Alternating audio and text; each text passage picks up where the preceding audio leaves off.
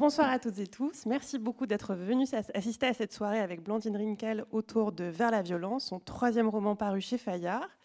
Pour présenter le machin, comme Blandine dit, on va commencer par une lecture des premiers chapitres de Vers la violence. On vous écoute, Blandine.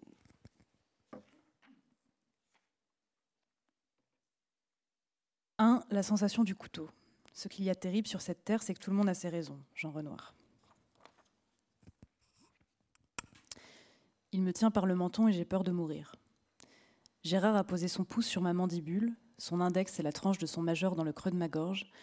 Il tient mon os avec trois doigts robustes quand en retour j'ai apposé ma main contre sa mâchoire carrée, la serrant de toutes mes forces pour qu'elle ne m'échappe jamais. Dans un western familial improvisé, nous nous tenons face à face, assis à la table de la cuisine, à explorer le noir commun de nos yeux. Et si nos regards se sourient, le bas de notre visage, lui, ne scie pas. Nous venons de manger ensemble, tu me tiens, je te tiens, nous avons chanté la chanson, et le premier de nous deux qui rira sait à quoi s'attendre. La dernière phrase de la comptine pourtant me fait frémir. C'est que, de Gérard, je n'imagine pas la possibilité de tapette, mais seulement de tape, virile et vraie, de celle que je l'ai vue administrer à Ardent, notre chien, et l'idée qu'il puisse m'en mettre une me glace et me défie. Au fond du regard de cet homme, je décèle de la tendresse, mais d'instinct, je sais que celle-ci ne protège de rien. Il me faut donc apprendre le sérieux. Respecter les règles est ma seule chance de l'emporter, alors je me concentre du plus fort que je peux. Sous la table, je contracte mon petit poing resté libre. Et malgré les grimaces irrésistibles de mon père, malgré l'humour dans ses yeux et ses parades de déconcentration, oui, malgré ses efforts pour m'amadouer, la peur m'apprend à ne pas flancher. Plus tard, je saurai du jeu de la barbichette qu'il est une variante du pince sans rire, consistant à l'origine, pour un joueur, à subir des pincements sur tout le visage par des doigts enduits de cendre, la dérive d'un jeu d'humiliation. Plus tard, je ne craindrai pas qu'on m'abaisse et j'excellerai à toutes les activités reposant sur un impératif de concentration. Plus tard, on dira de moi que je suis une terrible pince sans rire, une joueuse de poker spartiate, une infatigable travailleuse. Adulte, je tirerai de ces jeux d'enfants ma fièvre et mon parti, mais pour l'instant, le premier de nous deux aura une tapette, alors j'essaie de ne pas être celle qui rira. Je fixe Gérard, avec toute l'intensité dont une fillette de six ans est capable, et en secret, oui, en un terrible secret, je souhaite sa perte. Petite, j'étais amoureuse de mon père. Insister sur cette phrase lui redonnait lumière et gravité. Dès quatre ou cinq ans, je voulais épouser Gérard, persuadée qu'il irait bien mieux avec moi qu'avec Annie, ma mère, qu'instinctivement je trouvais mal assortie à lui, petite et peureuse quand il était grand et vaillant. Ce mariage, Gérard m'avait promis que nous pourrions le célébrer quand j'aurais l'âge légal. Notre différence de 38 ans n'était pas plus un obstacle que notre lien filial. À l'entendre, il n'y aurait aucun problème. Je peux aujourd'hui en rendre compte, Gérard, mûr et expérimenté dans la vie d'homme et de père, était tout à fait favorable à ma demande. Sans ambiguïté, il m'avait dit oui. Il m'avait promis. Mais quand nous serions adultes, tous les deux, seulement à ce moment-là. À ça, il tenait. Seuls les adultes consentants peuvent s'épouser. C'est donc en toute chasteté que nous vivions sous le même toit, et sous le regard de ma mère, que cela faisait rire, dans l'attente de notre union à venir. Un jour, nous partirions ensemble, nous nous émanciperions du foyer et irions conquérir le monde. Gérard, de son côté, avait commencé à explorer. Il m'avait dit Je prends de l'avance. Tu me rejoindras dès que tu le pourras. Il partait en éclaireur pour notre vie d'après. Avec lui, les plus beaux de mes souvenirs sont bleus. C'était la tasse brûlante, la tartine chaude et coulante de beurre qui réconforte après la natation, les yeux rougis par le chlore en hiver, les cheveux qui, littéralement, gelaient au sortir de la piscine, si bien que, passant sa main sur sa tête, on pouvait récupérer un petit copeau d'eau glacée. L'été, c'était les combats que nous menions contre les vagues les plus athlétiques et inquiétantes de la côte. Ces vagues, qui d'ailleurs n'en étaient pas, qui étaient plutôt des projectiles envoyés par Amphitrite, déesse des océans, et par ses sbires, les poissons loups. Tu sais que nous sommes sur écoute ici, demandait Gérard chaque fois que nous nous retrouvions seuls dans l'eau, la nuque tout juste mouillée pour éviter l'hydrocution. Oui, je sais, il faut faire attention, répondais-je. Grave. Attention à ce que tu pourrais dire contre l'océan. Et pourquoi déjà? Tout ce que je pourrais dire sera retenu contre moi. Exactement. Tu ne parles qu'en présence de ton avocat. Et Gérard, alors plus enfant que moi, souriait. Il avait le sourire carnassier. Non seulement au détour d'une blague découvrait-il l'étendue de ses trente-deux dents, mais toute l'étendue de ses gencives rougies, toute la circonférence de sa mâchoire y passait. Il avait le sourire d'un cheval sauvage, une bonhomie communicative que j'adorais retrouver. je passe des pages. Il y avait autre chose. Avec toutes ces histoires, discrètement, s'était mis en place ce qu'on pourrait décrire comme un pacte d'imaginaire. Gérard et moi, nous étions associés dans diverses missions, invisibles et infinies, infinies parce qu'invisibles, et à partir de ce duo dans l'action, comme deux espions développent une complicité tenace à prendre des risques ensemble, une indestructible alliance s'était tissée. Il y avait désormais entre mon père et moi ce lien de la mère qui maintient l'union des cœurs pendant les longues périodes de séparation. À force de prendre part aux histoires de Gérard, je m'étais secrètement engagée à les protéger toute ma vie. Membre d'une DGSI minuscule, je défendrais pour toujours les intérêts du gouvernement. C'était une de ces loyautés tacites, les plus solides, qui naissent pendant l'enfance et dont on ne se défait jamais tout à fait. Une loyauté qui peut expliquer qu'aujourd'hui encore, en dépit de tout ce que je sais sur lui et de tout ce que j'ignore, je suis incapable d'en vouloir à mon père. J'arrête là. Merci beaucoup, Landine. Cette, euh, lecture à, voix haute m'amène à une, première question qui est est-ce que vous vous passez au gueuloir, votre texte, quand vous travaillez? Euh, Non, pas, pas au gueuloir. J'ai toujours trouvé très bizarre d'ailleurs cette, cette expression euh, flaubertienne.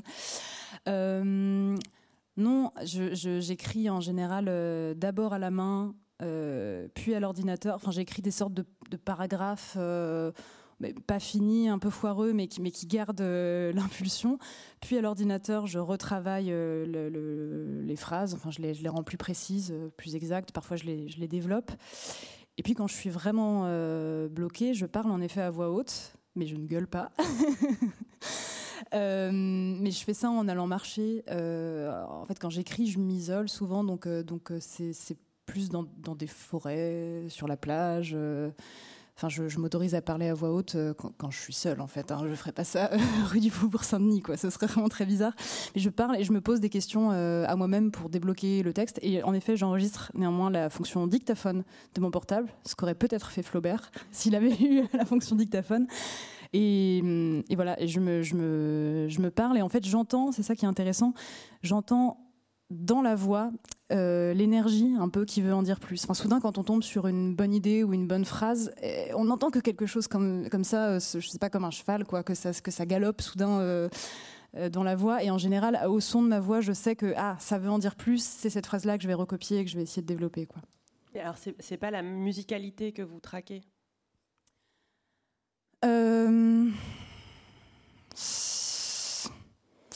je dirais que la musicalité, c'est plus à l'écrit. Bizarrement, parce que je fais de la musique aussi, mais, euh, pour moi, c'est très, très, très différent, par exemple, d'écrire des paroles de chansons et d'écrire euh, de la prose, enfin, d'écrire des livres. Et c'est vraiment une voix intérieure. J'ai beaucoup de mal, par exemple, quand les gens lisent le texte et mettent beaucoup d'intonation j'ai envie de leur dire pas du tout, il n'en faut pas tant. C'est vraiment intérieur. Euh, c'est ouais, c'est comme ça que je le vois. Donc euh, oui, il y a une musicalité, mais elle est, mais elle est, elle est plutôt euh, sourde. Après, par contre, une fois que c'est écrit et développé, souvent je le lis à mon compagnon qui est musicien. Et lui traque à nouveau, enfin je le sens en tous les cas dans son regard, c'est peut-être moi qui le traque à nouveau en fait, mais j'en passe par lui de manière pudique pour, pour m'autoriser à dire ça. Mais lui, euh, oui, traque euh, la musicalité qui tient ou ne, ou ne tient pas. quoi. C'est-à-dire que je vois dans ses yeux tout de suite euh, si ça ça déconne quoi. Si je suis non mais si je suis, c'est une expression que j'emploie beaucoup, mais si je suis par les parts, c'est une expression qu'en fait je, je, tiens de Marielle Massé. Professeur de littérature professeur de littérature, ouais, avec qui j'ai fait des mémoires avec elle. Et, euh, j'aime bien cette expression être par les parts d'autres voix que la nôtre, comme on dirait d'autres vies que la sienne. Euh, et c'est vrai, je pense qu'on l'est beaucoup dans, dans, la vie. On est par les parts des expressions qui nous appartiennent pas. Et, et parfois, ces expressions, on arrive à les faire vraiment nôtres. Mais parfois, on sent aussi qu'on répète, euh, voilà, un peu comme ça, comme un pantin, on est interrogé sur quelque chose et on répète en fait des phrases qui sont qui sont absolument pas les nôtres. Et parfois, ça arrive dans les textes aussi, en fait, même si on s'échine à, évidemment à singulariser ce qu'on dit. Hum, parfois, j'ai des éléments de langage en fait euh, qui, qui, qui, arrivent euh, qui arrivent dans le texte. Et d'autant plus avec Internet, je pense, parce qu'en permanence. Enfin, je sais pas, je consulte Le Monde, non, je consulte Instagram, voilà, un peu moins faillotte.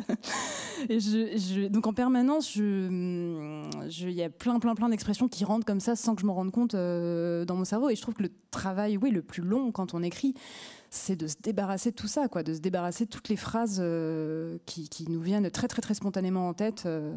En fait, c'est un peu l'inverse du travail d'un humoriste. Parce que ce qui nous fait rire, je pense, c'est l'humoriste, c'est que précisément il retient toutes ces phrases un peu mécaniques et il les restitue comme ça. Alors que je crois que quand on écrit, on fait l'inverse, sauf si on fait un roman humoristique, mais, on essaye de déjouer cette mécanique un peu insidieuse euh, du langage, quoi, qui, fait qu'on ouais, est parlé par d'autres voix que la nôtre. Et cependant, à la fin de Vers la violence, vous revendiquez des emprunts euh, à Elsa Dorlin, à Jean Giono, à Jack London, à Fishback. Euh, ces emprunts-là, quelle forme ils prennent? Qu'est-ce que, de quelle manière ils parlent pas Ils parlent par, enfin, vous êtes parlé par eux ou est-ce que c'est c'est pas de la ventriloquie puisque ce sont des emprunts que vous revendiquez Bah oui, alors il y a des citations, c'est-à-dire que c'est vrai que je pense que quand quelqu'un a parfaitement euh, exprimé ce qu'on cherche à exprimer, on peut le citer, mais il faut distinguer le fait d'être parlé par et croire parler pour la première fois alors qu'en fait on répète et le fait de citer quelque chose quoi. Je pense que c'est vraiment différent. Et après non les les, les, Jack London Anastasia Martin euh, tout un tas comme ça de d'écrivains qu'en effet que je, cite à la fin.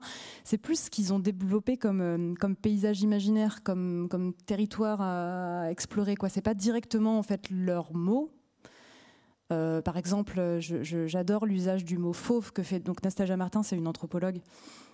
Elle a écrit un livre qui s'appelle euh, Croire aux fauves et elle parle très bien du mot fauve, qui est, qui est un mot euh, qui veut bien dire ce qui, ce qui veut dire, c'est-à-dire que ça échappe. Le fauve, on ne sait pas si ça désigne une couleur, un courant de peinture.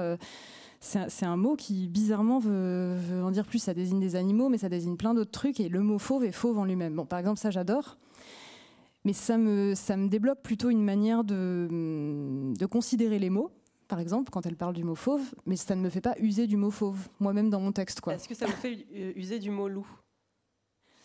Je pense pas qu'elle parle de loup. non, mais, vous, en l'occurrence, puisque le, donc le, la narratrice s'appelle Lou, euh, les loups occupent une place euh, essentielle dès la couverture, que peut-être telle Annie Pujol, vous pouvez brandir. Euh, donc voilà, donc ce, motif du loup là, ce, du loup. là, exactement. Euh, non, mais développe. Donc oui, c'est quelque chose de Exactement. Je pense que je me suis autorisée à utiliser, à utiliser, à tourner autour de la figure du loup. En fait, très précisément, oui, avec Jack London et Nastasia Martin, conjoint, que j'ai lu dans un, dans, dans, je sais pas, peut-être le même mois. Et aussi un livre euh, de Laszlo, et je ne prononcerai pas bien son nom de famille, donc je ne vais même pas le prononcer, euh, qui s'appelle Le Dernier Loup, comme avait euh, voilà, Laszlo quelque chose. enfin voilà, plusieurs inspirations comme ça qui, qui, qui en effet parlent de, de loup, de, sauvagerie. Et je ne sais pas pourquoi, il y a un truc mystérieux. Quoi. On se dirige vers une sorte de centre mystérieux. J'étais obsédée par les animaux, je, je marchais en forêt, je je traquais des traces qu'il n'y avait pas parce que c'était une forêt vendéenne où il n'y a absolument pas de loup. Enfin, vraiment. Mais, j'étais comme ça dans cette, par, ces lectures, oui, ça, ça met dans un état d'esprit. Mais c'est pour ça que je parle de paysage imaginaire. En fait, c'est quelque chose qui reconfigure, recolore complètement en fait moi ma manière d'habiter le monde. Vraiment. Je, lis Nastasia Martin, je lis euh, Baptiste Morisot. Euh, par exemple, Baptiste Morisot dit qu'il faut être euh, silencieux quand on marche en. Enfin, si on veut, en tous les cas, euh, pister des animaux, il vaut mieux être silencieux, parce que sinon, en fait, on les, on les fait fuir, ils dégagent, quoi. Et que c'est un grand tort des gens qui, qui, veulent trouver quelque chose en forêt que de parler en permanence. Bon, par exemple, je lis ça ça me fait moi m'obliger à être euh, tout à fait silencieuse euh, quand je marche. Au lieu de vous parler à vous-même, au lieu de me parler à moi-même, voilà. Et étant complètement silencieuse, bah, je vais soudain être attentive, j'en sais rien, à une fougère que j'avais pas remarquée, et cette fougère va venir dans mon livre, quoi. Mais c'est plus comme ça, c'est une sorte de réseau un peu bizarre, euh, pas programmatique. je pense que c'est ça le truc clé, c'est-à-dire que je me dis pas du tout quand je vais écrire euh, tiens, je vais me faire ce programme de lecture et boum, je vais traiter de ce sujet et on va y aller. C'est plus des sortes d'affinités électives euh, mystérieuses que, que, je, que, je, que je traque. Enfin, c'est un peu un truc de l'inconscient en fait. Je pense qu'inconsciemment, je sais ce que je suis en train de chercher, mais je ne le sais pas tout à fait. Et voilà, et ça finira par exister. Et c'est vrai que ça a été permis, ces ouvertures, par toutes ces lectures disparates et pourtant très cohérentes entre elles, étrangement. Je reviens sur cette idée d'être par les parts. on peut dire qu'il y a une, une expression de l'époque qui traverse le livre sans être écrite, qui serait la masculinité toxique dont, Gérard est le porteur. Et euh, à rebours de l'époque, finalement, vous l'observez, cette masculinité toxique, en n'en niant pas la, toxicité, mais en voyant tout ce qu'elle peut être, tout ce qu'elle peut apporter. Euh, voilà, c'est aussi ça qui est l'enjeu de ce livre. Oui, en tous les cas, je m'en suis rendu compte après, encore une fois. Euh, c'est vrai que par exemple, l'expression masculinité toxique, je pense que si je l'avais mise, et surtout si je l'avais mise au début du livre, le livre n'existerait même pas en fait. Enfin, ce qui est intéressant évidemment, c'est de, c'est de ne pas mettre l'expression. Ça me fait penser à Mohamed M. Bougarsar qui dans Bookmakers, euh, un podcast de Richard Guettet sur Arte Radio, dit qu'il se méfie beaucoup du mot mystère, parce que s'il emploie le mot mystère, il recouvre ce qui lui semble mystérieux. Euh, et, je, pense qu'avec des expressions comme masculinité toxique, on peut faire la même chose. C'est-à-dire qu'en fait, on sent que quelque chose nous dérange, euh, je sais pas quoi, dans un rapport euh, chez un homme. Et en fait, on peut arrêter, verrouiller, ne pas le penser jusqu'au bout, ce qui singulièrement nous dérange, en mettant ouais, masculinité toxique, boum, paf, on passe à autre chose. Et en fait, on passe pas complètement à autre chose non plus, parce qu'on l'a pas pensé jusqu'au bout. Donc, donc, on est quand même empêtré par ce qui nous dérange, quoi. Euh, mais oui, en tous les cas, euh, c'est quand même ça dont, il s'agit euh, dans le livre. Comment toxique, qu'on entend évidemment comme quelque chose de, négatif, bah, c'est aussi une chanson de Britney Spears. toxique. C'est dire si c'est positif. c'est dire si c'est positif, ouais. Non, mais c'est dire que ça. Toxique, même le mot, en fait, il, a quand même quelque chose de bizarrement euh, attirant. Je suis pas en train de dire que la masculinité toxique est attirante. Je dis juste que ça fait un effet sur nous, le mot, le mot toxique, et ce que ça recouvre en fait. Ça recouvre une addiction. Ça retrouve, ouais, exactement, ça recouvre une addiction. Et je, trouvais intéressant de, décrire à hauteur d'enfant comment une fille euh, est à la fois euh, victime de son père et à la fois c'est vrai, complètement euh, fasciné, excité en fait, pas, au sens sexuel hein, du tout, mais euh, excité par, le fait qu'il ose des choses, qu'il s'affranchit de certaines règles sociales, et en fait par les liens un peu tabous qu'il peut y avoir entre la violence et la vitalité. C'est-à-dire, euh, si on subit autant de violence, c'est aussi d'une certaine manière qu'on y va. Enfin, sinon, on couperait court en fait à toutes les relations dès qu'elles commencent à être euh, violentes. On couperait court et on courrait, on partirait. Ce serait plus simple. La violence ne se, ne se déploierait pas. Mais si on laisse la violence se déployer, c'est bien parce qu'il y a quand même quelque chose euh, qui est vivant en fait là-dedans. violence, vitalité, il y, a, la vie en fait. C'est le début des deux mots. Mais c'est vrai qu'il y, a la vie et, je voulais écrire je sentais bien qu'il y avait quelque chose de tabou à explorer ça, et ça me plaisait, parce que je pense que quand il y a quelque chose de, tabou, de gênant, d'inconfortable, c'est qu'il y a quelque chose à explorer, quoi. Et, mais voilà, je voulais pas faire le portrait d'un homme, enfin, je voulais pas faire un portrait euh, strictement. Euh, euh, je voulais pas le condamner, ce Gérard, ce père. Euh, je, je, voulais le montrer je voulais le montrer dans son ambivalence, dans son ambiguïté, euh, dans ce qu'il a de tout à fait réjouissant et de tout à fait flippant. Les deux à la fois, et toujours les deux à la fois. Vraiment, je, tiens à ce qu'on ne puisse pas trancher et à ce qu'on continue de ne pas pouvoir trancher. Et, c'est la vie, c'est complexe, c'est trouble, et il faut qu'on se démerde avec ça. Mais c'est donc aussi un, certain rapport au mot qui est engagé par ça, c'est-à-dire que voilà, vous regardez l'envers de la violence, et la vitalité, l'envers de, la colère, c'est le désir, euh, l'envers de euh, l'insouciance, et le courage. Enfin, tout, ça est réversible. Et je trouve que ça m'a frappé de me dire qu'après tout, vous appartenez comme danseuse et, chanteuse à un groupe qui s'appelle Catastrophe et qui en fait quelque chose, voilà, qui, acte la catastrophe en cours et qui en même temps fait quelque chose de joyeux. Est-ce que c'est un rapport au, mot aussi qui est, dont il s'agit là?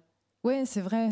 Peut-être, ah oui, les, subvertir, quoi. Enfin, subvertir une autre version, subversion. Euh, bah, je me méfie, en fait. Enfin, je me méfie. Non, mais ça m'intéresse qu'on répète euh, tout le temps. Par exemple, le fait qu'on répète tout le temps, tout le temps, tout le temps le mot catastrophe dans les médias, un peu moins euh, actuellement, je trouve. Mais ça va très très bien du coup. c'est sans doute que ça va très bien, ouais. Mais si on le répète autant, c'est qu'il y a aussi une forme de plaisir bizarre en fait qui vient de cette répétition. Sinon, on changerait de mot. Enfin, si vraiment on était euh, horrifié par ce mot, on l'emploierait pas autant quoi. Et alors là, je dis ça hein, sur un plan, euh, c'est-à-dire une fascination un peu pour la fin des choses. Je pense qu'il y a une fascination un peu pour cette morbidité donc là c'est sur un plan plus euh, euh, politique, mais je crois que sur un plan intime aussi, quand, quelqu'un répète en permanence qu'il est, euh, j'en sais rien, quelqu'un qui, voilà, pense, je pense à quelqu'un qui récemment me disait mais moi je suis empathique, je suis dans l'empathie, je suis toujours dans l'empathie. Je me disais, tiens, c'est bizarre quand même, cette, insistance sur ton empathie, au point de me couper la parole pour me le, rappeler, me semble un peu curieuse. Et, c'est vrai que moi-même, quand je, je parle, je vois bien ce que je répète tout le temps, et souvent, pas forcément l'inverse, mais ça veut en dire plus. Quoi. Quand on répète, on cherche aussi à masquer, en fait. Euh, je reprends mon idée de mystère et de mais, c'est vrai ce qu'on répète le plus euh, c'est peut-être ce qu'on veut le moins entendre enfin peut-être qu'il y a enfin c'est l'ombre en fait qui m'intéresse oui un rapport au mot un rapport à l'ombre euh, à l'ombre des mots et à, et à, l'ombre de nos vies et, et, de même j'ai l'impression que ce livre d'une certaine manière est l'ombre de mes précédents livres et et ouais, c'est un, un, rapport au monde, quoi. C'est que ça m'intéresse toujours de voir ce qui a été caché sous ce qu'on nous montre. Même quand je vais dans un musée, je vais très rarement dans un musée, je sais pas du tout pourquoi je suis en train de donner cet exemple, mais, mais ça m'est arrivé. Bah, quand je vais dans un musée, je regarde toujours les, les cadres euh, je regarde à côté ce qu'il y a, je sais pas, euh, l'état du mur, euh, la manière dont, dont, certaines personnes, au contraire, tournent le dos à certaines, à certaines œuvres, pourquoi ça les intéresse pas. Enfin, ça m'intéresse de regarder, ouais, ce qu'on regarde pas, quoi. Et, et, pour les mots, pareil, en fait. Quand on clame un mot, qu'est-ce qu'on regarde pas en le clamant? Mais alors, de quelle manière Vers la violence serait l'ombre euh, de vos deux premiers romans? Eh ben, d'une manière masculine. Euh, mes, deux, premiers romans, euh, il n'était question que de, que de femmes.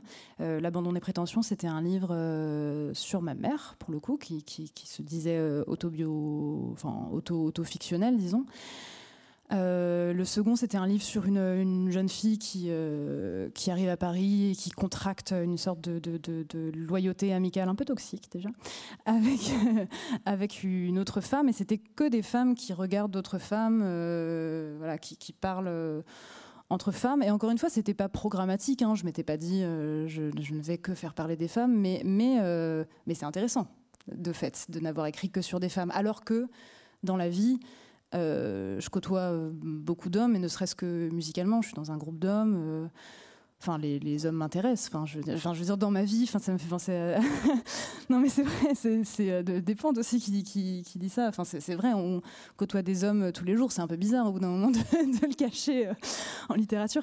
Et, oui, donc il y avait ça, le, masculin. Mais qu'est-ce que en moi voulait dire le masculin? Je pense que c'était aussi le fait d'oser être un peu plus dans les, dans les rapports, dans les relations, euh, dans, dans, la manière dont on se présente au monde, d'oser être un peu plus âpre, un peu plus franche, un peu plus agressive, des choses que j'associe sans doute à tort au masculin. Enfin, j'aimerais ne pas l'associer au masculin, j'aimerais que ça soit tout simplement des caractéristiques. Euh, mais de fait, je pense que dans ma tête, c'était un petit peu associé et que, et que aborder, euh, enfin, regarder un homme, et au départ, en fait, même la narratrice était un narrateur, donc c'était un homme qui regarde un homme, et ben ça m'autorisait à avoir une écriture euh, beaucoup plus crue, beaucoup plus franche, euh, peut-être plus dénudée aussi. Enfin voilà, un truc euh, plus cru. Parce que l'expression vers la violence, elle caractérise une phrase à l'intérieur du texte. C'est ces mots aller vers la violence, je crois. alors voilà, est-ce que votre phrase, elle va vers la violence? Et ça voudrait dire quoi, une écriture qui va vers la violence? Eh, C'est une bonne question. Euh, peut-être juste pour expliquer, en effet, dans le livre, euh, en fait, les coups ne tombent jamais physiquement, mais on entend dans les intonations du père euh, que quelque chose va vers la violence, qu'il y a un truc, en fait, mais une sorte de brutalité euh, archaïque, quoi, un truc énorme qui est là, euh, prêt à devenir, mais qui n'advient pas. C'est vrai que ça, on le sent parfois, des gens qui vous parlent euh, en serrant les dents, ou enfin, qui vous parlent extrêmement mal, mais avec une agressivité totale, ou en fait, s'ils vont au bout de leur, de leur envie, en fait, ils vous, ils vous terrassent, quoi.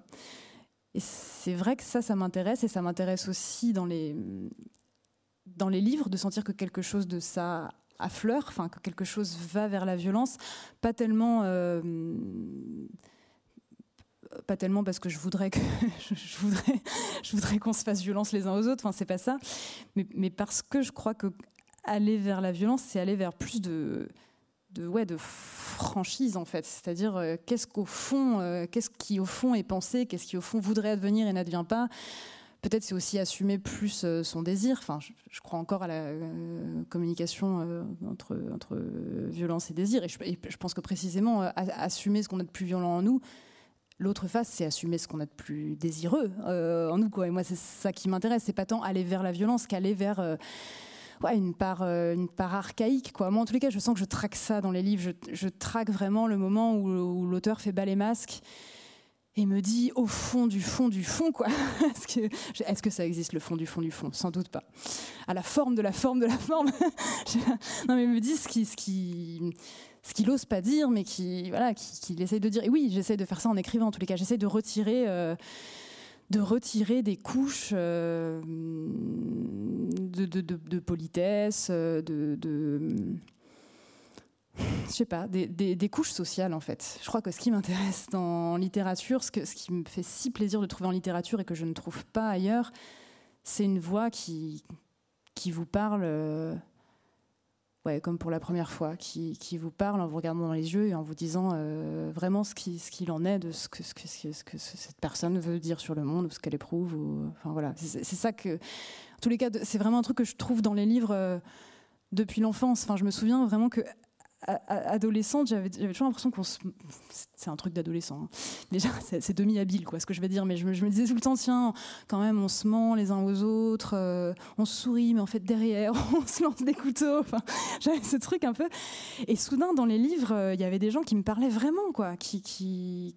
Certains, hein, oula, pas, pas tous, pas tous les livres et pas tous les, pas tous les auteurs ni toutes les autrices mais j'avais soudain l'impression, un truc qui, désarme. Et c'est vrai qu'il y a quelque chose de sensuel là-dedans. C'est pour ça que ça, peut être un peu agressif. Tiens, je te parle vraiment, je te prends, paf, je te chope, je te parle. Mais c'est aussi, voilà, je te, je te, parle vraiment. Enfin, je sais que ça me fait un effet. Enfin, quand, quand, quand quelqu'un me, ouais, me parle les yeux dans les yeux, me parle franchement, ça me fait un effet sensuel très fort, quoi. Et cette traque de la sauvagerie, de l'archaïsme, elle passe aussi par une langue très délicate, quelque chose d'une recherche des mots extrêmement précise. Enfin, c'est pas du tout une langue euh, ni crue, ni sans structure. Euh, ça, voilà, c'est quelque chose qu'on trouve. Euh, enfin, ça vient tout seul. Comment ça, comment ça fonctionne? Bah. Oui, parce qu'en fait, c'est vrai que ce que je viens de dire, on a l'impression que je cherche des sortes de moments d'intensité comme ça, alors qu'en fait, c'est la justesse hein, qui m'intéresse. C'est la justesse d'un rapport, quoi. Donc, en l'occurrence, dans un livre, bah, le rapport d'une phrase à ce qu'elle cherche à décrire. Dans la vie, ce serait peut-être un rapport entre deux personnes qui arrive à être juste. Et, en effet, la justesse, elle se travaille, quoi. Pour le coup, dans la vie comme dans les livres.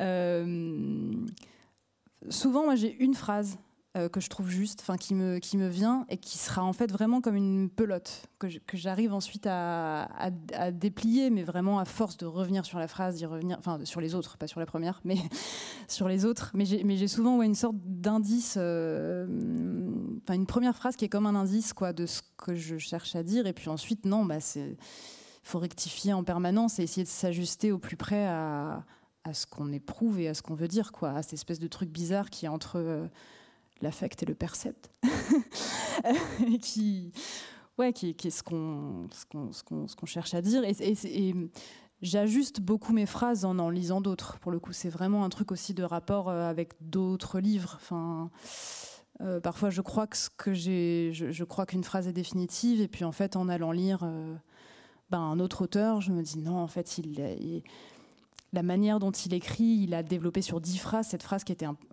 qui n'était pas suffisante, quoi, que j'avais moi-même euh, écrit. Donc voilà, ça, se réajuste en permanence avec des rencontres, euh, qu'elles soient euh, des rencontres de lecture ou des rencontres dans la vie. Et puis j'ajuste, j'ajuste, et ça sera sans doute jamais fini, et c'est très bien. C'est sans cesse à ajuster. Et ce livre, j'ai déjà envie de le réajuster. Je suis déjà pas, satisfaite de son ajustement. Mais c'est vrai que c'est ouais, bah ça à écrire, quoi, s'ajuster. Enfin, pour moi, en tous les cas, c'est s'ajuster. Quand vous parlez de, se dire les choses les yeux dans les yeux, etc., l'équivalent d'envers la violence, c'est la lettre qu'à la fin, euh, Lou écrit à, Gérard pour euh, à la fois reconnaître tout ce qu'elle lui doit et en même temps briser euh, leur relation. Qu'est-ce qui rendait nécessaire cette lettre à la fin de, ce livre qui, nous a dit déjà beaucoup de choses de ce qui était dans leur relation. Bah, précisément qu'il n'y avait pas eu de confrontation en fait pendant toute la, toute la première partie du livre. Euh, Lou parle de son père, enfin le regarde quoi, parle, parle de lui, mais, mais parle à un, on ne sait pas trop à qui d'ailleurs, mais à quelqu'un. Euh, et puis ensuite elle parle, elle, part à Londres et elle parle euh, d'elle-même, de sa vie euh, sexuelle, de son rapport à la danse. Euh, puis elle parle aussi voilà, d'elle-même euh, via son père. Enfin, il revient quand même. Mais il n'y a eu aucun moment où elle lui parle, franchement, alors que lui, enfin, on a le sentiment que lui lui a parlé assez franchement et qu'elle, en fait, a toujours reçu et, et, et, subi et aimé, mais comme silencieusement, quoi. Elle est remplie de choses tues. Euh, enfin, elle dit dans la lettre cette expression. Voilà, ouais, je suis remplie de choses tues. Et c'est vrai qu'elle lui dit d'emblée, euh, j'aimerais qu'on se parle comme euh, deux personnes ou deux animaux. Je sais plus si j'ai dit personne ou animaux. Deux animaux, je dirais ce soir.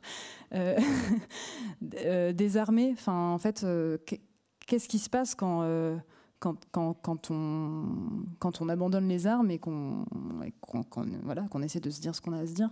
Et ça arrive très, très, très, très rarement, je crois, dans la vie. Et encore une fois, c'est ce qu'on traque en. Enfin, moi, en tous les cas, ce que je traque en littérature, parce que. Parce que ça demande justement un effort de justesse euh, terrible, en fait, de, de, de, vraiment euh, dire à quelqu'un ce qu'on lui doit, ce qu'on lui reproche. Euh, en général, on s'échappe de ça, quoi. ça demande du courage aussi, je crois. Et, Lou, pour le coup, je crois, à la fin de ce livre, a le, a le courage de faire ce que son père n'a pas fait, à savoir euh, bah, le regarder et dire j'ai été regardé par toi, je vois comment on s'est regardé et je peux te dire ce qu'il en reste maintenant, quoi, ce qu'il en est. Et c'est une lettre qui m'a coûté. je le dis en chantant, j'échappe. non, mais c'est une lettre qui m'a coûté à écrire parce que oh bah, parce qu'évidemment, elle dit aussi quelque chose euh, de moi, même si je ne suis pas loup. Mais c'est une lettre qui m'a coûté et qui m'a coûté physiquement. C'est à ça que je vois qu'elle m'a coûté. Euh, euh, c'est-à-dire que je me, bloquais le corps quoi, euh, en, permanence quand je travaillais sur cette. je, me, suis bloqué la nuque, je, tombais malade alors que je, peux être résistante dans la vie. si je veux être résistante, en général, je peux l'être. Et, vraiment, il y avait quelque chose où je, me disais là, j'écris des phrases qui sont irréversibles, euh, qui, sont, définitives. Et, je me rendais compte aussi que la littérature peut vraiment être un geste. Euh, et je dis, c'est pas une métaphore gratuite, vraiment un geste, c'est-à-dire quelque chose que, que vous faites, euh, que vous écrivez, mais qui vous change physiquement, qui vous perturbe physiquement au moment où vous le faites. Enfin, ouais, vraiment quelque chose de physique. Voilà. Moi, cette phrase, euh, je suis remplie de choses tues, je l'ai aussi entendue comme une espèce de déclaration du livre, c'est-à-dire qui, disait la, part de mise en fiction, de, silence qui avait été euh, contournée. Enfin, c'était aussi dire c'est autobiographique et c'est pudique. Oui. Bah, je suis toujours remplie de choses tues, hein, surtout là, à la maison de la poésie. De Oui, oui. Mais, oui. Mais alors j'ai beaucoup parlé du, du, direct, mais maintenant je vais faire exactement l'inverse, puisque nous sommes des personnes contradictoires, n'est-ce pas? Et, c'est vrai que j'aime aussi ça dans la littérature, l'indirect, quoi. Enfin, le, fait de, parler de ce qu'il y a, enfin, d'être absolument impudique, mais personne ne saura comment on l'est. et, en même temps, les gens le sentent confusément qu'il y a une impudeur à un endroit. Et en même temps, la pudeur est préservée parce qu'on a travaillé la langue assez euh, pour pouvoir euh, tout dire sans en avoir l'air, quoi. Et en même temps en en ayant l'air. Enfin voilà, la chose est complexe. Mais c'est ça, parce que si vous aviez gardé euh, ce personnage masculin dont vous parliez, qui avait été ce, premier narrateur, c'était aussi immédiatement mettre la chose à distance. Euh. Ouais, c'est vrai. Et c'est d'ailleurs ce qui fonctionnait pas. Et ça fonctionnait pas à un point précis. En fait, donc, euh, il s'appelait Fred, le, le, narrateur. Il était prof de PS. Euh, je parlais. Enfin, j'écrivais pas très très bien sur le PS, sur le, fait d'enseigner le PS, je crois. Il y a un truc qui n'était pas complètement raccord. Euh, et en fait, surtout, je n'arrivais pas du tout. Enfin, j'y arrivais, mais c'était pas bien, à écrire sur sa sexualité. Et en fait, parce que, euh, de manière générale, avec ce personnage, euh, je, développais chez lui une voix très, très, très sarcastique, surtout, y compris sur sa sexualité. Euh, où jamais il il ne, s'abandonnait, pardon, jamais il n'était comme, je sais pas, surpris, rapté par une, sincérité soudaine, inattendue. Il était tout le temps sarcastique, et je pense que ça vient quand même du fait que j'ai lu énormément de euh, voix masculine dans les livres, et qu'il y a quand même une sorte de refrain comme ça, une sorte de tonalité sarcastique qu'on retrouve euh, à mort, quoi, en littérature. Euh, et c'est moins le cas chez les femmes. Enfin, le, sarcasme est un peu moins courant, je pense, chez les femmes. Et donc, le fait de changer le genre de mon narrateur, de passer d'un narrateur masculin à un narrateur, féminin, m'a bizarrement un peu obligée à sortir aussi de mon sarcasme facile et donc, bah, j'étais un peu moins à l'aise, quoi. J'avais pas la. C'est plus facile hein, d'être sarcastique sur la vie en permanence, euh, de faire des blagues cyniques. Enfin, ça marche, hein, c'est facile. On saurait comment le faire là. Enfin, on va pas le faire. Là, on va pas faire un jeu de rôle, mais. Euh, mais c'est au, moins on, sait, on sait sur quelle tonalité euh, se régler, quoi. Et là, c'était un peu plus compliqué, et notamment donc sur la sexualité où euh, bah, ça m'a obligée à regarder de près la sexualité de, de, mon personnage, pour le coup vraiment de mon personnage. Euh, et qui cherche la violence de la sexualité. Qui cherche, voilà, qui, qui oui, peut-être pour. Euh, donc elle, elle, cherche cette loup à, à se faire étrangler. elle cherche à être. elle cherche des rapports un peu qui la menacent, en fait. Alors, une... Elle ne peut pas jouir sans. Elle, ne peut pas jouir sans. Enfin, croit-elle elle, croit au début qu'elle ne jouit que Au, au début, oui, elle croit vraiment qu'elle ne peut jouir que, euh, que sous une forme, alors qui n'est pas tout à fait du masochisme, parce que ce qui lui, plaît, c'est d'être menacée, c'est pas pas d'être violentée, c'est autre chose, c'est différent. Euh, mais elle, croit ouais, que, sa jouissance dépend de ça, jusqu'à ce qu'elle rencontre un, un, autre homme, une autre une autre forme de masculinité, non mais un autre homme tout court, qui s'appelle euh, Raphaël et qui en fait au moment où elle lui, propose de l'étrangler, euh, lui dans un sourire un peu désarmant, lui dit mais que, enfin, pourquoi faire? Et, et, en fait ça la désarme tout autant et, sans doute qu'elle réalise à ce moment-là que ce qu'elle cherchait en fait c'est à être euh, ravie et, ravie. Il y a, l'idée du rapt quoi donc on rejoint l'idée de la menace, mais il y a aussi l'idée du ravissement. Et c'est être ravi de toutes les manières possibles, en fait, à, juste à avoir une relation qui est qui est pas déterminée, qui, est indéterminée. Là, j'ai l'impression que je suis parlée par moi-même parce que j'emploie beaucoup ce mot de indéterminé. Donc avoir une relation qui est soudain en fait euh, très surprenante, quoi, une sexualité où en fait elle, soudain elle est, elle est comme mm, prise en otage par la douceur et, c'est une autre forme de, de, rapt, et euh, sans doute plus épanouissante euh, pour elle, en tous les cas, pour, euh, pour cette loup. Et elle va pouvoir un peu se, oui, se, libérer aussi de, de, la contrainte de la violence qui était répétitive en fait parce qu'en fait on voilà elle obtenait ce qu'elle voulait et puis elle devait changer de partenaire quoi il y avait un truc qui pouvait pas s'infinir se, se, poursuivre alors que par là ah, voilà, quelque chose, euh, quelque chose continue. Et pourquoi je disais ça? Quelle était la... Je sais plus. Je sais plus quelle était la question première. Bon, je pense que c'est pas très grave. non. parce que vous, on était au départ sur la, la question de, du, genre de, la narratrice, enfin, du narrateur de la narratrice, mais il y a un narrateur euh, masculin à un moment donné, qui est Gérard, qui a laissé des, euh, des, mots pour ma défense. Euh, on vous a au début entendu lire cette phrase de, Renoir, ce qui est terrible, c'est que chacun a ses raisons. vous avez voulu laisser à Gérard la possibilité de dire ses raisons. Pourquoi? Ouais.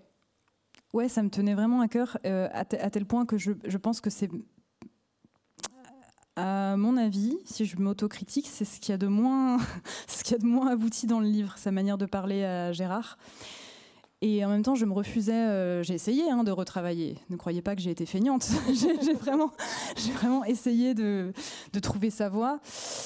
Puis bon, euh, on est, on insuffisant. Enfin, je veux dire, c'est euh, un livre et il y en, aura d'autres, j'espère. À un moment, j'ai été face à mon, impuissance à trouver vraiment une voix euh, singulière. Et pourtant, je ne voulais pas retirer ces passages. Je ne le voulais vraiment pas. ça m'importait vraiment qu'il y, ait la possibilité pour ce personnage de parler. parce que je pense que c'est déjà le considérer enfin, et que, c'est important, à mon avis, quand on écrit, à mon avis, quand on écrit de, considérer euh, euh, jusqu'au bout ces personnages, c'est-à-dire de leur laisser euh, leur voix, de pas de pas les prendre en otage pour le coup, quoi. Et, j'avais l'impression que lui seul pouvait expliquer les les raisons de sa violence, j'allais dire, mais euh, est-ce que ce sont vraiment des raisons? Enfin, Pouvez lui expliquer la vie qu'il a eue avant Lou, en fait. Donc c'est un, journal auquel on accède de Gérard, où il explique euh, qu'avant d'avoir cette fille, il a eu une autre famille. Je dévoilerai pas euh, ce qui s'est passé au cas où vous n'auriez pas lu le livre, mais hum, il, explique voilà qu'il a eu une autre famille, qu'il a qu'il a vécu d'autres vies aussi, enfin d'autres types de vies. Il a été militaire, il a été marin, euh, enfin militaire marin. Euh, il, a, eu des amis quand il était jeune. Enfin voilà, il y a tout, évidemment tout un hors-champ euh, qui échappe au regard de sa fille. Et ce hors-champ permet quand même de regarder davantage à 360 degrés cette personne qui est Gérard. Et si on n'a pas accès à ce hors-champ, euh, on peut le juger plus facilement. Et moi, j'aime bien que dans les livres, on puisse pas juger facilement. ça, me plaît, quoi. Ça me plaît ce moment où on aimerait être sûr de ce qu'on pense du personnage et ah, ça va pas. et il faut, voilà, il faut remettre son jugement euh, sur la table. Ça, ça me plaît beaucoup, ce vertige qu'on a en, littérature. Je me disais ça là récemment en lisant euh, Jonathan Franzen. Crossroads, qui vient de sortir, où parfois, dans, vraiment dans un paragraphe, il retourne complètement ce qu'on pensait d'un personnage. On est persuadé d'avoir affaire à, je pense à un passage précis où on est, vraiment persuadé que, qu'on est face à un homme euh, qui est euh, tout ce qu'il y a de plus. Euh, enfin, il, est, une jeune femme l'accuse plus ou moins de harcèlement et on est, on est vraiment persuadé en lisant que non, que c'est que vraiment elle exagère. Et puis euh, il dit oui, en effet, enfin, on a, accès à ce personnage. Il dit en effet, elle, exagère de m'accuser de harcèlement. D'ailleurs, je ne parle que de ma femme. D'ailleurs, ma femme. Et puis d'ailleurs, j'ai pas de relation sexuelle avec ma femme. Euh, ça serait quand même mieux d'avoir des relations sexuelles avec cette étudiante. Bref, il en rêve la nuit. Il se réveille le lendemain matin. Il éjacule en pensant à la jeune femme. Il se dit ah oui, en fait, peut-être depuis le début, c'était réellement du harcèlement. Mais ça se passe en un paragraphe. Et vraiment, nous, en tant que lecteurs, euh, hop, on est twisté quoi, parce qu'on avait adhéré à ce qu'il nous disait avant. Et j'adore quand la littérature fait ça. Et, avec Gérard, je crois qu'il y a un petit peu ce phénomène-là. Alors bon, euh, pas du tout sur un harcèlement, mais j'aime bien que les gens soient pas d'accord entre eux. Euh, je les ai, j'ai entendu beaucoup de lecteurs, de lectrices parler du personnage de Gérard et me dire qu'ils n'arrivaient pas à trancher et même s'engueuler entre eux. J'ai adoré assister à ça, quoi. De certaines personnes qui vraiment étaient insupportées par, par ce père, disaient vraiment c'est inadmissible, mais comment on peut traiter un enfant comme ça? D'autres qui disaient bah non, en fait il est vraiment hyper touchant, puis avec ce qu'il a vécu, tu comprends. et, j'aime bien, quoi. Ça, rejoue ce qu'on pensait être, euh, ouais, ce qu'on pensait être tranché, ça, ça le détranche. Non. Euh, et c'est avoir, faire à son égard preuve d'une empathie euh, contre laquelle lui, à plusieurs reprises, s'élève au cours du texte. Il l'a en horreur, il la méprise. C'est amusant. Je veux dire que vous soulignez autant sa, haine euh, proclamée de l'empathie. Oui, c'est vrai. Je n'avais pas pensé à ça. c'est vrai que la narratrice euh, cherche en tous les cas à être. Euh, enfin, oui, il l'est en fait, mais, mais le dit aussi, euh, assume le fait qu'elle qu'elle veut être empatrice, empathique, et, que son père lui a appris toute son enfance à ne pas l'être, à mettre vraiment à l'écart les autres, à vraiment n'écouter que soi. Euh, et je pense que c'est une manière discrète et presque un peu perverse de s'affranchir de ce père, de s'émanciper de lui. Euh, de se venger de lui en le comprenant. Et ça, c'est vrai, je pense que c'est le cœur du livre, en fait. Le, fait que, euh, bizarrement, euh, être empathique à l'égard des gens qui ne le sont absolument pas à votre égard, ça, peut vraiment être une manière de leur faire violence, mais par des voies insoupçonnées. Non, mais c'est vrai, je, je, le crois vraiment. En tous les cas, de les perturber, quoi, parce que quelqu'un qui vient vers vous qui, euh, je sais pas, vous agresse, ça arrive quoi, qui vous agresse et, à qui vous ne répondez ni par l'agression ni par l'indifférence, mais au contraire par, par, par une forme d'écoute, ça peut être extrêmement violent pour la personne. Euh, parce qu'elle se sent soudain complètement désarçonnée, ses armes ne fonctionnent plus, elle vous agressait, elle voulait que vous lui gueuliez dessus, vous le faites pas. et, c'est ce que dans le livre, la narratrice appelle trouver une violence à soi. Je pense que c'est ça la, violence un peu paradoxale qu'elle trouve, euh, c'est de se dire en fait je vais, je vais, je vais m'en sortir de cette violence que je reçois en permanence dans la vie. Euh, par une forme de douceur, enfin d'empathie en tous les cas, qui n'est pas attaquable, qui, qu'on ne me retirera pas. J'ai cette capacité-là, je vais la travailler et j'en ferai une puissance en fait. C'est ça que vous appelez l'éloignement des imaginaires, puisque donc au, tout début ils ont un pacte des imaginaires, euh, Gérard et Lou. Euh, voilà, on a entendu le passage où vous parliez de leur DGSI miniature, mais, mais, il est vraiment à plusieurs euh, reprises question d'un des imaginaires. Et puis à la fin, il y a ce que vous appelez l'éloignement des imaginaires, euh, moi, ma fatigue du pouvoir. Et est-ce que est-ce que c'est de ça dont, vous parliez en, parlant de cette violence retournée par la douceur?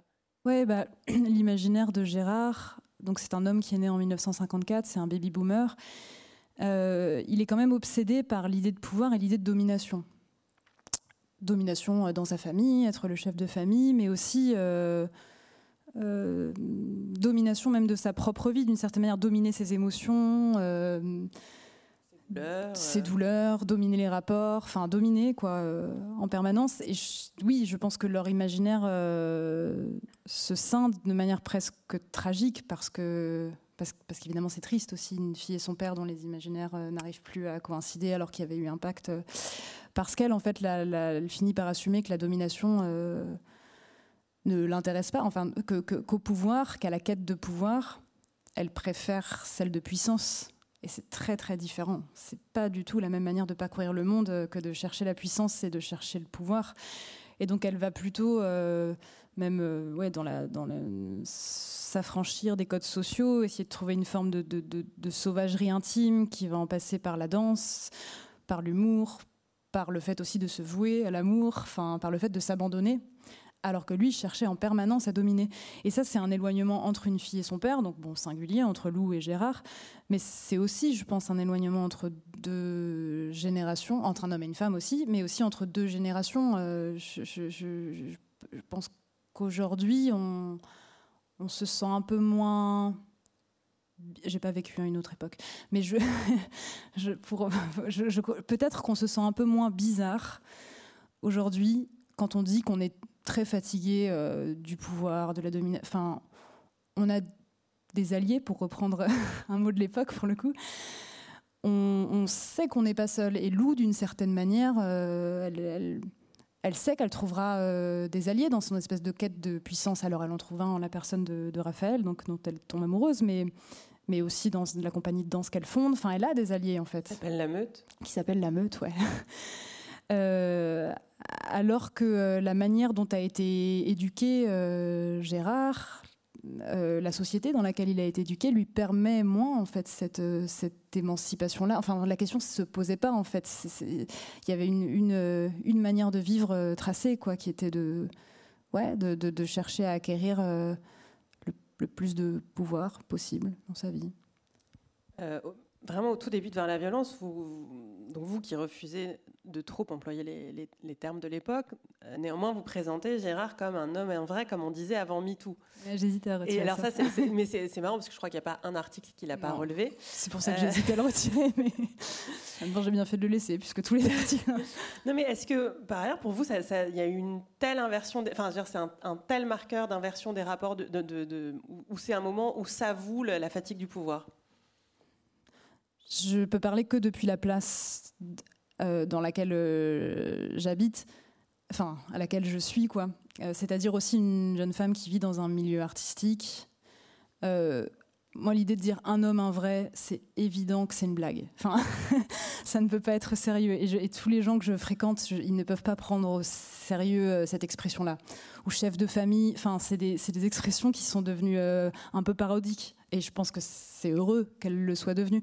Mais encore une fois, c'est la place depuis laquelle je parle. Je pense que c'est tout à fait différent dans d'autres secteurs professionnels, pour d'autres. Euh, euh, pour d'autres générations, pour d'autres, enfin, voilà, c'est quand même sociologique, quoi, cette affaire. Mais, mais, mais oui, pour moi, alors j'appelle MeToo, enfin j'appelle ça MeToo avec un petit clin d'œil aussi, quoi. Un homme vrai, comme on disait avant MeToo, c'est une phrase qui m'amuse. Je ne sais pas si c'est MeToo euh, spécifiquement, disons que c'est ce qui s'est passé ces 20 dernières années, quoi. Je pense qu'il y a des il y a quand même des, choses, il y a eu des ruptures d'évidence. J'aime bien cette expression de rupture d'évidence, c'est Michel Foucault, je crois. Euh, donc des choses vraiment qu'on pensait euh, inchangeables, enfin, qui, semblaient vraiment évidentes je sais pas, euh, que, dans un couple, euh, l'homme doit être plus grand que la femme.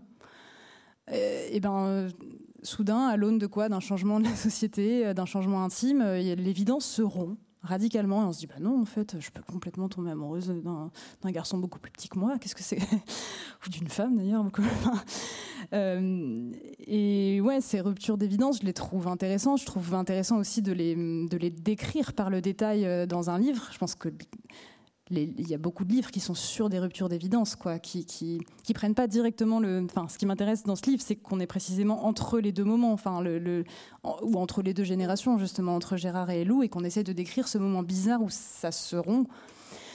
Euh, mais oui, en tous les cas, pour, pour moi, MeToo, euh, cette période-là a, a, vraiment amené une énorme rupture d'évidence dans, dans, la manière dont on considère euh, la virilité, le masculin, le féminin, enfin, tout a été rejoué. Quoi.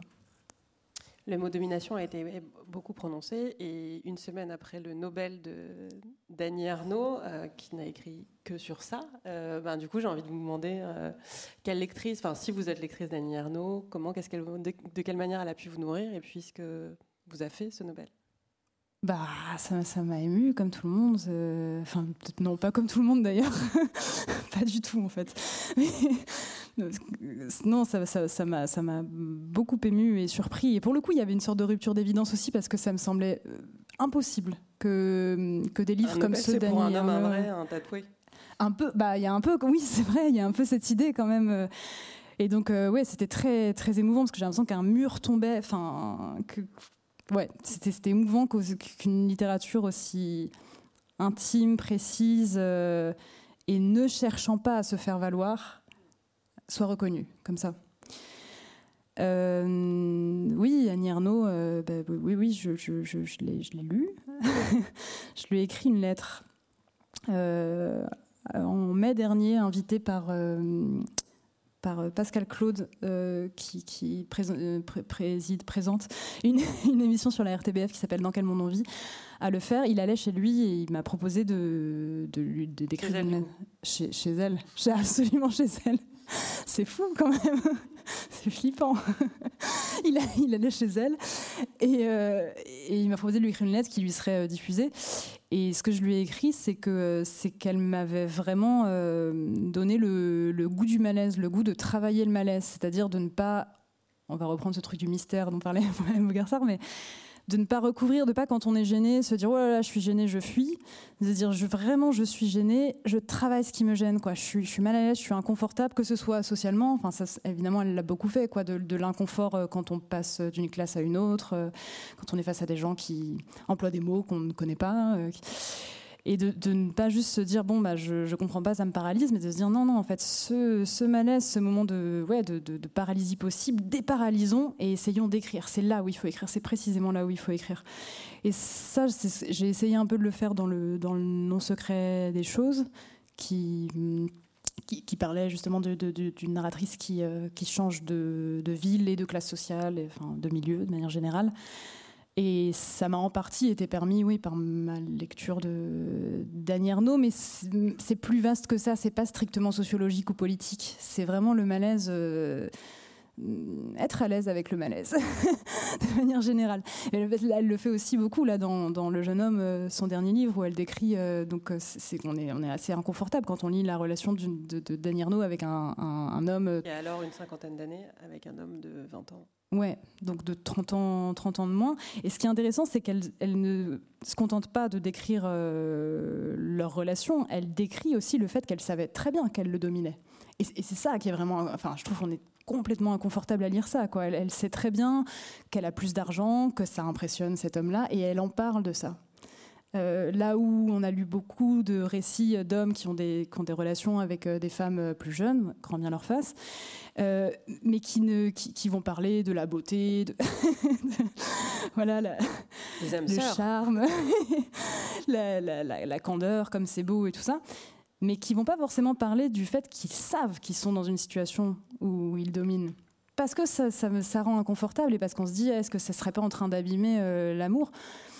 Bah, peut-être pas. Lisons Annie Ernaux et, soyons plus confortables avec le fait d'explorer le malaise. en tous les cas, c'est ça qui me semble intéressant en littérature. Quoi.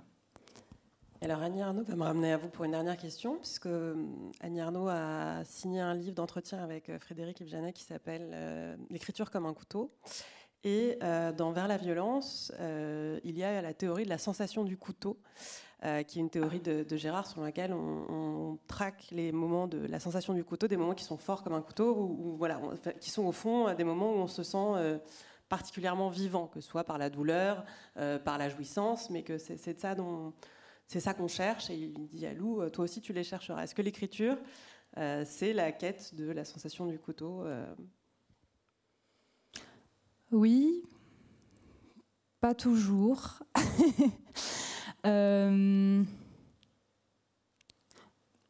en ce moment, en tous les cas, euh, je crois que c'est plutôt l'inverse. Je crois qu'en en, ce moment, j'ai l'impression de, chercher un peu dans la vie, en vivant, euh, des sortes de sensations du couteau. et en me disant, en fait, il, faut que je les vive, il faut que je les sente, il faut que je les, voilà, il faut que je les traverse pour ensuite les récupérer, les préciser, les enfin voilà, les, écrire, les écrire. Euh, mais ça peut basculer à tout moment, c'est-à-dire qu'à tout moment, je peux un peu euh, euh, basculer mes intensités et la mettre plutôt du côté de l'écriture et chercher en effet dans l'écriture, dans le fait d'oser, ouais, lire certaines choses, d'oser travailler certaines phrases, une forme de sensation du couteau. Mais en ce moment, ce serait, enfin, je me sentirais pas à l'aise de décrire ça parce que j'ai vraiment l'impression de, chercher plutôt des affects forts euh, dans la vie, quoi. Merci beaucoup, Blandine Rinkel. Si vous voulez, euh, alors, je crois que Blandine a accepté de signer des exemplaires que vous pouvez acquérir à la librairie qui est en face de la Maison de la Poésie et elle se fera une joie de vous les dédicacer. Merci beaucoup, Blandine. Merci, beaucoup, à vous. Bonne soirée.